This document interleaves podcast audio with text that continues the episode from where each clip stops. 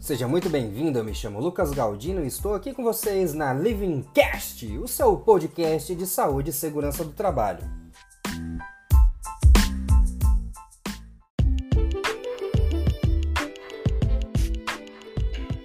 Seja muito bem-vindo a mais um episódio do nosso canal.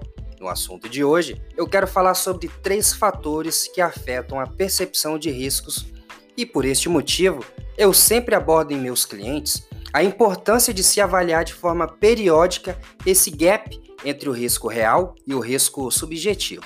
Essa quebra na continuidade da percepção de risco pode, inclusive, afetar a precisão de tarefas de análise de risco, incluindo a sua identificação, a avaliação da probabilidade de consequências e também na implantação das medidas de controle, medidas essas que são fundamentais em qualquer empreendimento. E para complementar esta introdução, eu realizei algumas pesquisas durante minhas consultorias e eu pude perceber né, que os profissionais de segurança eles sentem que as precisões das análises de risco elas precisam ser melhoradas dentro da empresa e que este é um fator bastante comum em vários acidentes de trabalho. Então, diante do que eu acabei de falar, né, nós conseguimos perceber o quanto é importante entender os fatores de percepção de riscos e também os fatores comportamentais que acabam afetando a precisão da análise realizada pelo, por esses trabalhadores. Agora, sem mais delongas, vamos conhecer os fatores que afetam as percepções de risco dos trabalhadores. A começar pelo fator medo.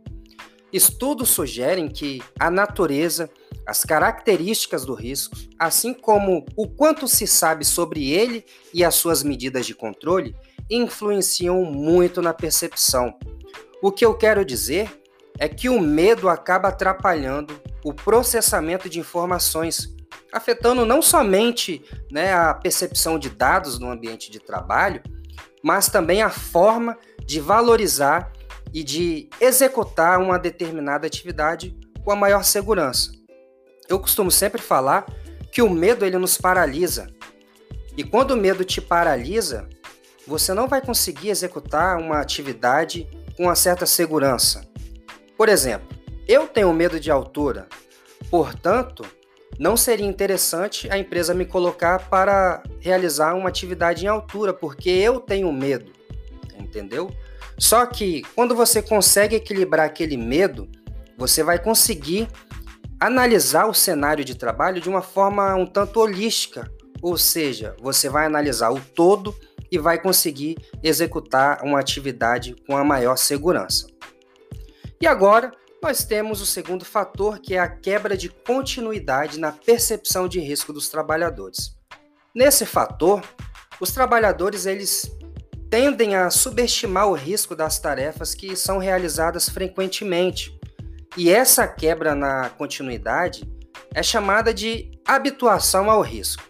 E isso ocorre muito porque as pessoas acabam se acostumando à exposição dos riscos e, consequentemente, se tornam complacentes. E assim, essa complacência ela ocorre bastante pelo fato desses trabalhadores realizarem a tarefa frequentemente. E aí vem aquela questão que provavelmente você já passou. Isso nunca aconteceu comigo, por que, que eu deveria cumprir esse procedimento? Ou aquela clássica, por que, que eu vou usar um EPI se eu vou fazer essa atividade por apenas 5 minutos e nunca me ocorreu nada? Então, assim, isso é um caso de familiaridade, de exposição e de consequências associada ao risco. E lá vem uma dica de ouro para você inibir essa quebra de continuidade na percepção de riscos. Busque implantar na sua empresa programas de comunicação ao risco. Você poderá fazer isso destacando né, os riscos e os associando às medidas de controle, sempre com a participação dos trabalhadores, que é fundamental. E agora, nós vamos falar sobre o fator 3, a importância do conhecimento da tarefa. Em 2018, no Espírito Santo, três tra trabalhadores morreram ao inalar um gás tóxico né, que estavam presentes dentro de um porão de um navio. O que acontece é o seguinte: o primeiro trabalhador, ao descer no porão do navio, ele não sabia do vazamento do gás. Ele sequer sabia que existia aquele tipo de gás no porão. E ao chegar na escada, ele acabou desmaiando. Outros dois colegas foram socorrer esse amigo, mas acabaram inalando o gás também. Daí vieram as equipes de resgate para prestarem socorro às vítimas. O que ocorre, meus ouvintes, é que a falta de conhecimento fez com que esses trabalhadores ficassem inconscientes sobre os perigos que estavam dentro daquele porão. Quando você conhece a tarefa, quando você conhece os riscos, quando você foi capacitado e orientado sobre as medidas de proteção, certamente você vai trabalhar de maneira mais segura. Isso sugere que os procedimentos de análise provavelmente serão mais efetivos se eles forem elaborados para permitir que esses trabalhadores possam expressar suas estimativas de riscos em termos bem simples, por exemplo, risco baixo, risco médio e risco alto. Nesse sentido, é muito importante o mapa de risco.